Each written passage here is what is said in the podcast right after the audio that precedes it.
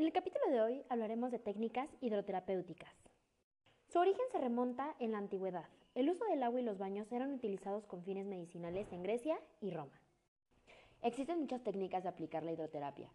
Pueden agruparse en frías, calientes, mixtas y alternas, dividiéndose en inmersión, aplicaciones simples o chorros a presión. Las aplicaciones en frío producen efectos en los planos más profundos. Las aplicaciones calientes producen efectos sedantes para afecciones reumáticas, gotosas, obesidad, entre otros. Los procedimientos hidroterapéuticos más usados eran baños totales, parciales y piscinas terapéuticas. Compresas, envolturas totales y parciales, abluciones, duchas, chorros y baños de remolino. Baño frío. Al estímulo frío, el sistema vascular de la piel reacciona con una contracción de los capilares y en segundo lugar con una irrigación. Se produce un proceso de contracción y dilatación que se traslada a los órganos internos, lo cual aumenta en forma transitoria la presión sanguínea. Baño caliente. Se practica con agua a temperatura entre 38 y 72 grados. Conviene empezar por temperaturas bajas e ir aumentando gradualmente la temperatura del agua. Frotaciones. Es la forma más suave de este tratamiento para activar la circulación sanguínea y estimular la acción cardíaca y respiratoria. Baño de frotación. Consiste en frotar con una tela mojada sin ropa el lado derecho por el frente, luego el izquierdo, a continuación de arriba hacia abajo y luego la parte posterior del cuerpo. Es importante que la tela sea de algodón. Este tipo de terapias se deben realizar dos veces al día, tres veces por semana. Iniciamos en frente, pecho, estómago, pubis, pierna y pie. Y regresamos pie, pierna, cadera, axila, hombro. Llegando al hombro, desplazamos hacia el brazo, de hombro a dedos. Y por la parte posterior, iniciamos en espalda, de lado a lado, y regresamos sobre columna. Es importante que no utilicemos el mismo lado de la tela en cada lado que nos frotemos. Baño intestinal o edema colónico. Posibilita una profunda limpieza del tracto intestinal. Las heces se eliminan. Está indicado en las constipaciones, hepatitis y nefrolitiasis, entre otros. Este tratamiento dura 45 minutos y es importante utilizar 40 litros de agua. Baño vital. Con una esponja, un paño o una toalla de fibra natural, se moja en el agua y se fricciona el vientre más abajo del ombligo. Se realiza en todas direcciones. Hay que sumergir el paño repetidas veces y sacarlo con la mayor cantidad posible de agua para que el vientre esté constantemente mojado. El baño dura entre 5 y 15 minutos. Una vez terminado, hay que secar y vestirse.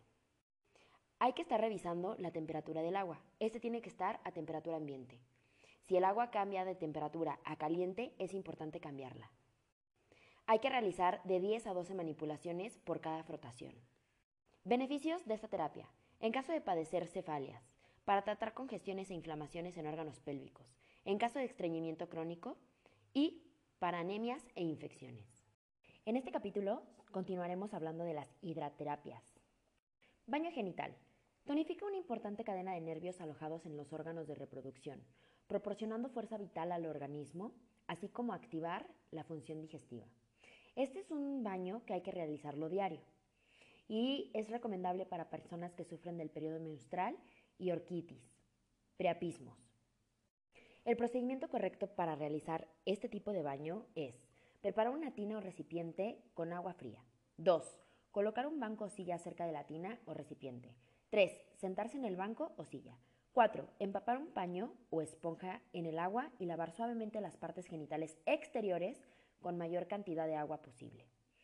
5. Al terminar el baño, cubrirse para generar reacción de calentamiento al cuerpo. Este baño debe durar de 10 a 30 minutos y es importante que durante el periodo menstrual suspendamos. Baño de asiento. Se introduce en el agua solamente las asentaderas. Su duración es de 1 a 5 minutos y durante su aplicación es necesario friccionar el bajo vientre con las manos mojadas. Su efecto es descongestionante de las entrañas y favorece la función digestiva, siendo muy recomendable para personas que sufren estreñimiento y hemorroides. Baño frío de brazo. Actúa sobre el metabolismo cutáneo y la musculatura de los brazos, estabilizando la circulación. Alivia el corazón y regulariza el pulso. Este baño debe durar de 30 segundos a un minuto y no se debe de secar el brazo. Baño caliente de brazo. Calienta a 38 grados el agua. Se recomienda para procesos inflamatorios de la mano y el antebrazo y debe durar 10 minutos en el agua caliente. Baño alterno de brazos. Se necesitan dos recipientes, uno con agua caliente a 38 grados y uno con agua fría a 12 grados. Actúa por reflejo sobre el corazón y los pulmones. Son indicados en casos de asma y trastornos cardíacos. Bienvenidos a este último capítulo de hidroterapia. Envolturas. Al contacto con el frío húmedo, la piel reacciona produciendo calor y eliminando toxinas. Para esta terapia utilizaremos una toalla mojada en agua fría y envolveremos al paciente. Una vez envuelto con esta toalla mojada, envolveremos con un cobertor en seco. Para esta terapia existen cuatro tipos de envolturas. La primera, descongestionante. Lo que vamos a hacer es envolver todo el cuerpo sin envolver las extremidades. Envolturas para problemas en riñones y aparato digestivo. Únicamente envolveremos la zona abdominal y pélvica.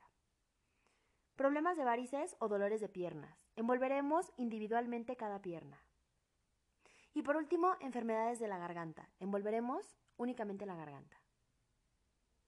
Lavado de sangre. Provoca la purificación de la sangre a través de reacciones nerviosas, aplicando abluciones de agua fría sobre la piel previamente calentada por el vapor. Antes, realizamos un cepillado de esta, atrayendo las impurezas depositadas, logrando de esta forma normalizar la circulación sanguínea. Ducha de Keneip. Consiste en pasar por un chorro de agua generalmente fría por el lado derecho del cuerpo y por la parte más inferior, subiendo lentamente. Ojo, nunca utilizaremos presión en agua. Después del tratamiento, el enfermo tiene que guardar cama 30 minutos envueltos en mantas para provocar el efecto que da calor y bienestar. La hidroterapia de Keneip es ideal para las enfermedades típicas de nuestra civilización y para las patologías funcionales, aquellas en las que todavía no se detecta ningún tipo de perturbación orgánica. Previenen resfriados, eleva rendimiento corporal y ayuda a controlar la presión producida por el estrés.